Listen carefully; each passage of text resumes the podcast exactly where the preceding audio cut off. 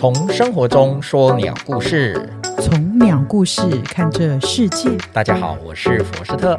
大家好，我是莉莉安。欢迎来到佛斯特说鸟故事。Hello，大家好，我们今天又到了我们每个月最后一周人物访谈时间。今天很高兴来请到我们这个我的一个好朋友，呃，最近呢常常跟他出去拍照。来，先自我介绍一下。大家好，我是林顺峰，是林大哥。我大概五十岁的时候退休的。哦，这么早？对对对。然后那个，嗯、然后呢，你我想要问问你哈。就是你让让大家了解分享一下你呃如何开始赏鸟这件事情。其实简单来说啊，我对于鸟情有独钟哦。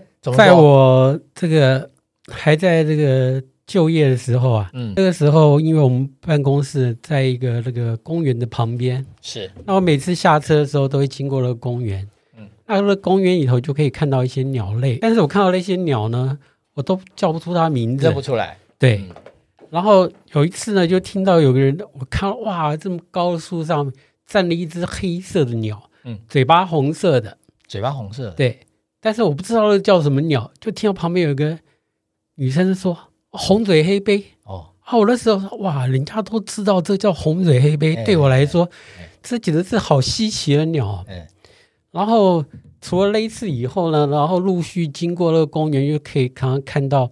一只很大的鸟，后来我知道了，它叫喜鹊。老喜鹊，对，所以什么树雀啊，我那时候大概知道说这个很普通的鸟。对，其实公园蛮常见的。对，所以但是我自己看到的时候，我还是不知道它叫什么名字。就是你刚还没入门的时候，其实看到这些鸟都会觉得很，都很觉得很特别。对，所以我会到那个图书馆，哎，是，或是那个书局里头去翻。这个常见的鸟类有什么？看我可不可以找到这个这个我看到的鸟叫做什么？对，这是我的在就业的时候服务的时候，我那时候就对鸟就特别感兴趣。对，然后后来等到我退休以后，那时候想说我的休闲活动要做什么？就想说，哎呀，不就是看鸟吗？对不对？然后我就去那个。中正纪念堂或者是什么，到处公园就走走走。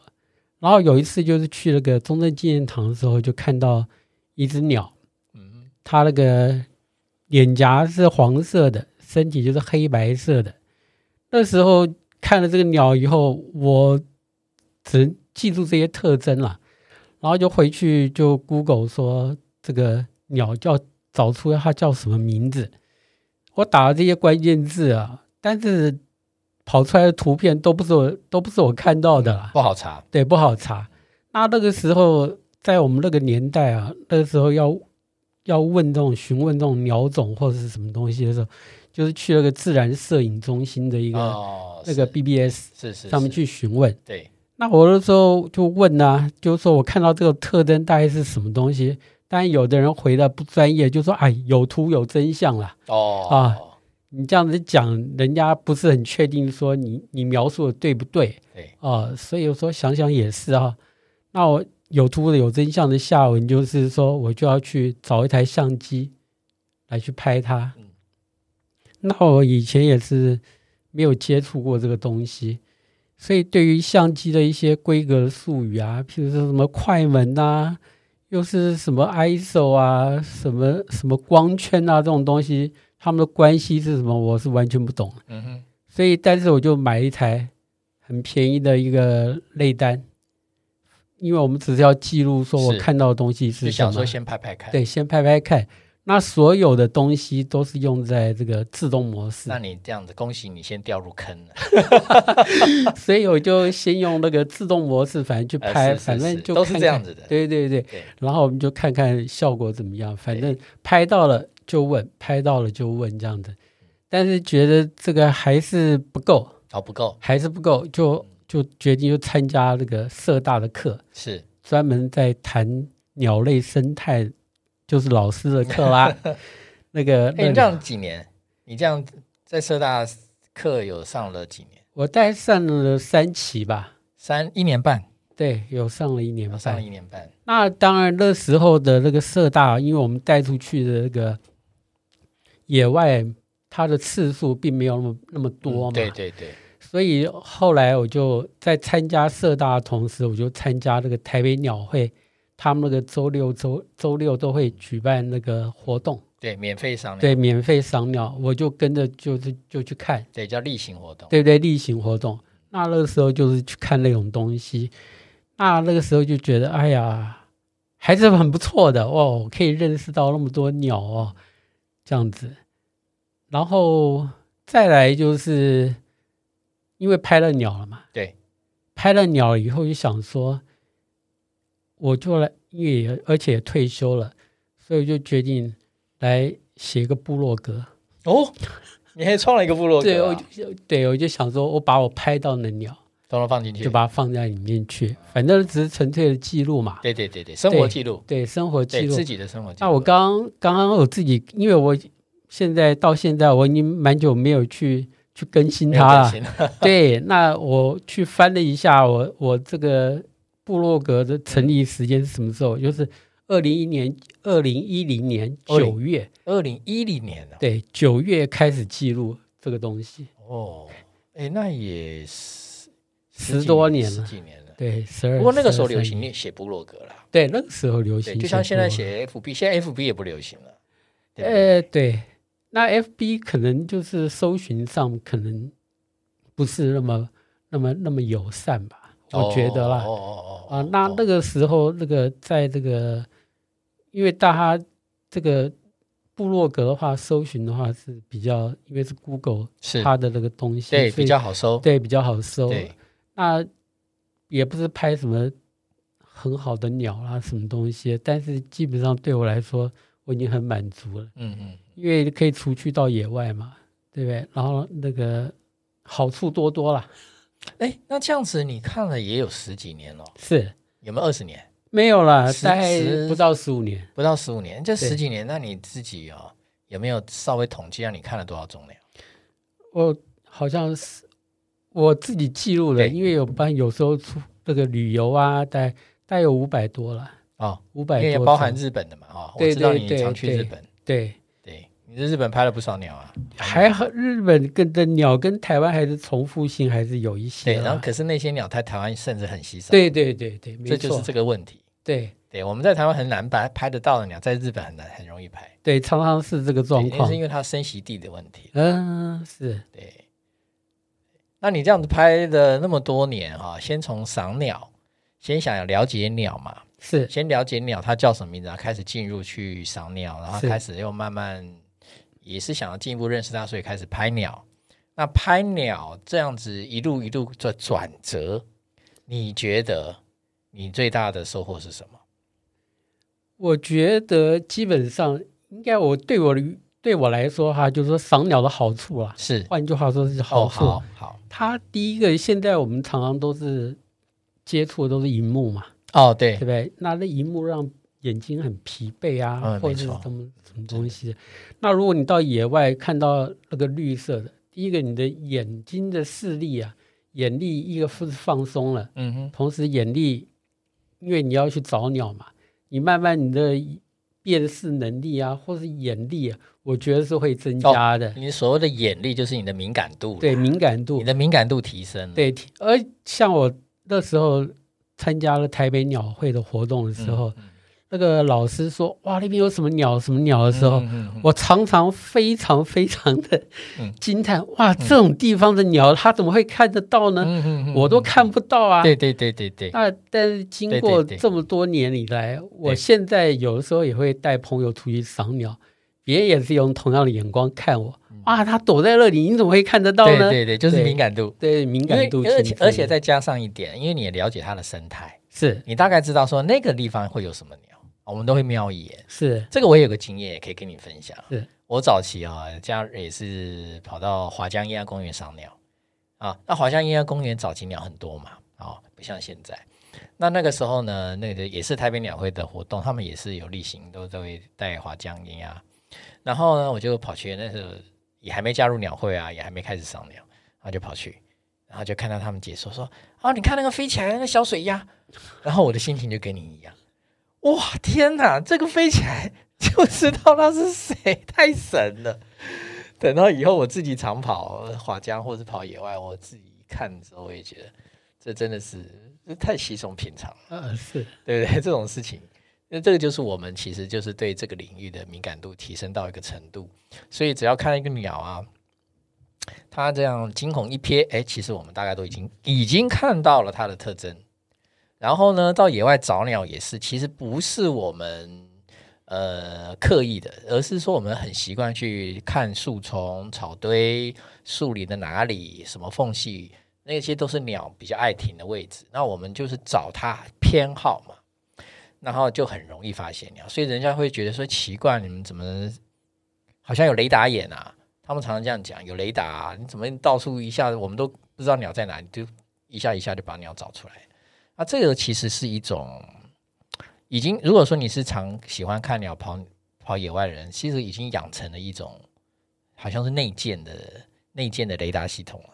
你都很很清楚，可以马上找得到鸟在。但是还是有时候那个鸟就是给你躲迷藏啊，你怎么找就是找不到。这种经验还是有的，就是鸟的它的那个隐蔽隐蔽的能力很强。你我常常就是听到一些林鸟、山林的鸟在树上叫。你就知道它就在这棵树，你怎么变换方位，你就是找不到它。可是等到你哪一天真的你发现它就在哪个缝缝的时候，你就会觉得太惊叹。你说奇怪，这个角度我已经看了多少多少次，为什么它就是刚刚看不到？诶，可是当就有点像开窍一样啊！你当你看开窍了之后，你怎么找就是找得到。这个是我我的一个经验谈，跟你差不多。其实我们都会经过这个过程啊。看鸟，其实大家的经历的过程都差不多。哎，那你这样子拍我，因为我发觉你你在那个你很你很常在 FB 放，不止拍鸟咯。你现在甚至我看到你很多的昆虫，甚至花哦，而且我都不认得。哇，那你是怎么转移到这个这个方面去的？我想我的初衷还是鸟哦，所以我到野外去的时候，大半还是为了某种鸟是。而去而去的而去的而去的对，对，因为现在你已经拍了四五百种，五百多嘛，是该拍的差不多了嘛。你看嘛，全台湾呃，台湾的记录目前是六百七，你已经五百多了。那当然五百多还是有一些包含是那个国外的啦，啊，那个没关系啊。那、啊、但这基本上就是说，呃，在台湾要吸引你的注意力，甚至起心动念想去拍的鸟，应该不多了。是越来越少，越来越少，对不对？对，难得了，对不对？对，嗯，对。然后就也就是因为这样，是，所以除去的时候，虽然也是就是大半主要就是为了个鸟，啊，是，对。但是鸟就像刚刚老师说的，它有时候隐蔽性就是极佳，你也不是说你一到那个位置你就可以可以可以找得到的，没有没有办法。对你这个一定是，所以就是慢慢看，那你就从刚刚开始的。你就想说，我非得要等到他，嗯嗯嗯嗯，到现在的心境的改变，就是没等到他，我也无所谓了。是我反正出去，我的眼睛已经得到一个释放，哦，可以看到，让我的眼睛已经很舒服。是，同时如果有遇到什么好朋友啊，那其实也就是我说的那个优点，就是我好处的第二个啊，就是遇到好朋友，可以遇到认识的好朋友、同好，你就可以跟他。就是成为好朋友嘛，就大家一起，有时候下次可以约约，哎，下次一起出去玩，这样子。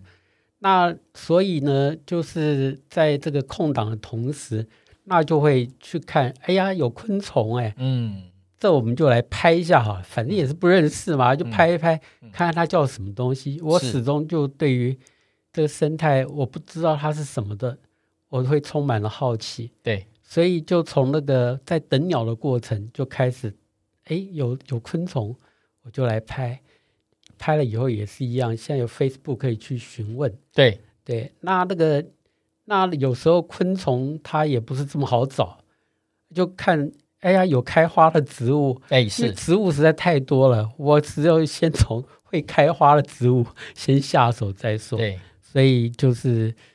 所以现在就是有拍昆，也有拍鸟、拍昆虫、拍植物，反正我的重点是在于辨识啊。OK，从你的这个刚刚的分享里面，其实有引申的两点，我刚刚想到的问题跟状况。第一个，呃，其实我们常拍鸟的人哦，我们用的装装备啊，拍鸟的装备其实都很，应该这样讲，拍风景有拍风景的用的这个的镜头啊，哦，呃，然后拍鸟、拍花、拍拍不同的东西，其实会用不同的镜头。那你既拍鸟又拍虫又拍花。那我又要请问你，你怎么去挑选或者搭配？你会怎么选用这些镜头？最早你要带那么多镜头吗？没有没有没有，我我这个在我们拍鸟的话，通常都是有分成一种，就是带着脚架，嗯、扛着重装备，就在某个地方等着，嗯、然后拍鸟。对，大炮型。那我不是属于类型的，是是是，我是属于走跳型的，就是我喜欢到处走来走去。所以基本上我的要求是，就是做相机一定要轻了，轻巧。哎，对，同时因为有看到鸟的时候拍鸟，看到虫的时候拍虫，所以我不要换镜头哦。所以我还是选用了内单，用内单。对，但是它的内单就是功能很轻很强大喽。那内单因为从最早开始就是买的都是内单，那后来就是。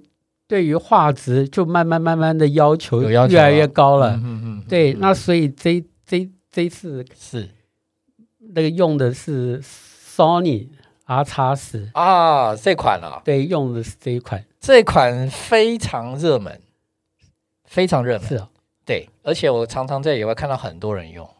啊，它的使用率很高，而且好像我我记得我也有一台。我也有一台，我去年买了，我买的时候好像还缺货。哦，还缺货，还等了一下。这台非常热销，在台湾，他就是打着这个开拍风景、拍鸟、拍什么都可以。但是我现在就是在拍微胶上面，因为有些工作关系，我有在拍一些微胶，就拍一些昆虫嘛，要也要做一些建档辨识。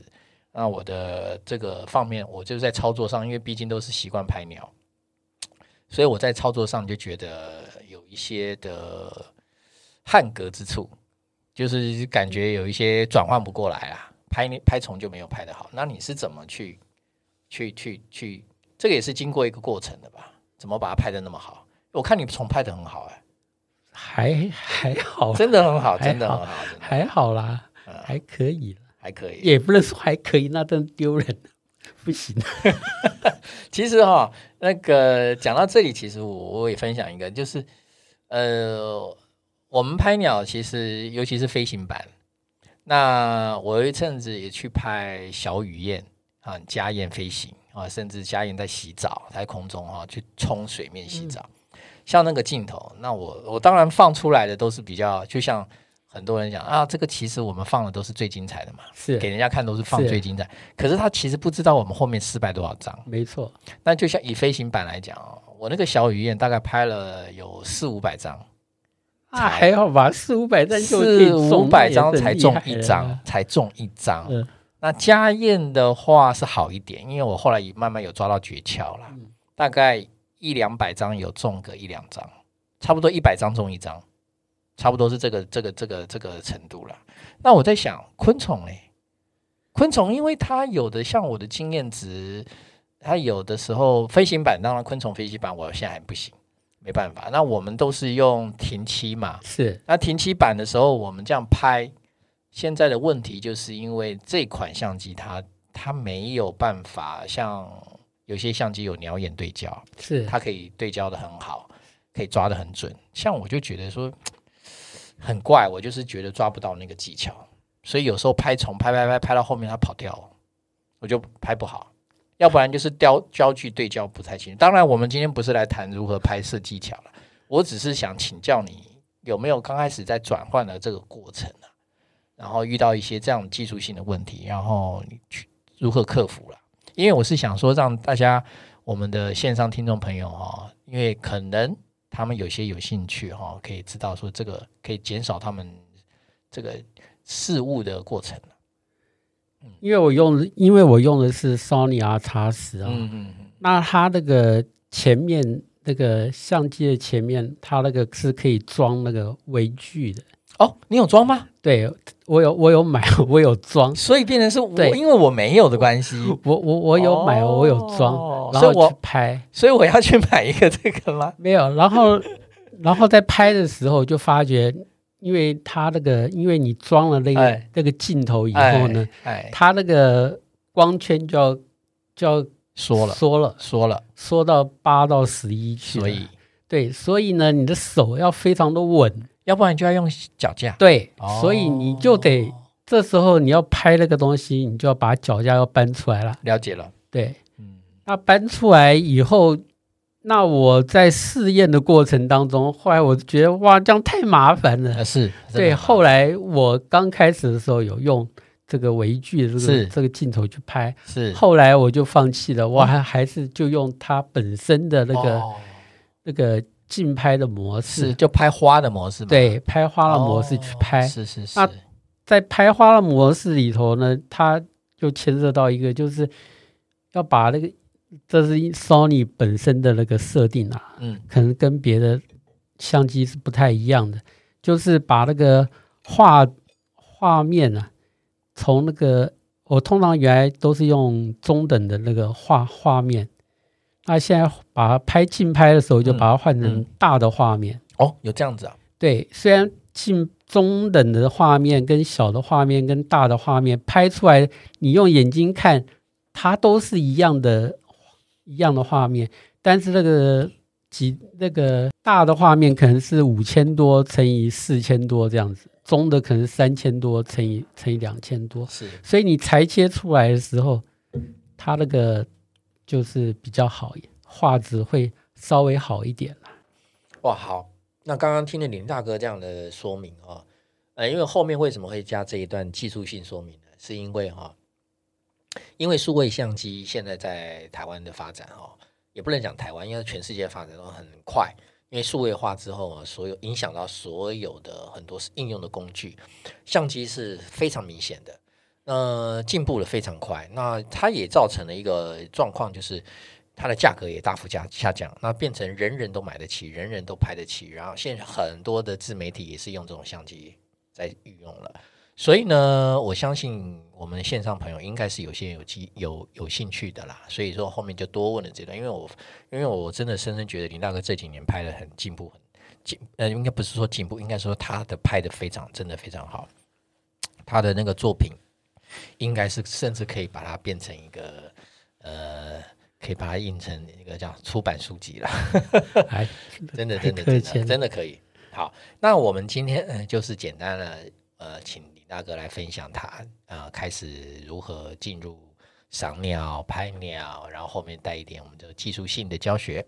好。那我们今天呢就分享到这里喽。我们欢迎，我们非常感谢李大哥今天跟我们的分享，谢谢，谢谢，拜拜，好，拜拜。那今天我们节目就到这边结束喽，谢谢大家，再会。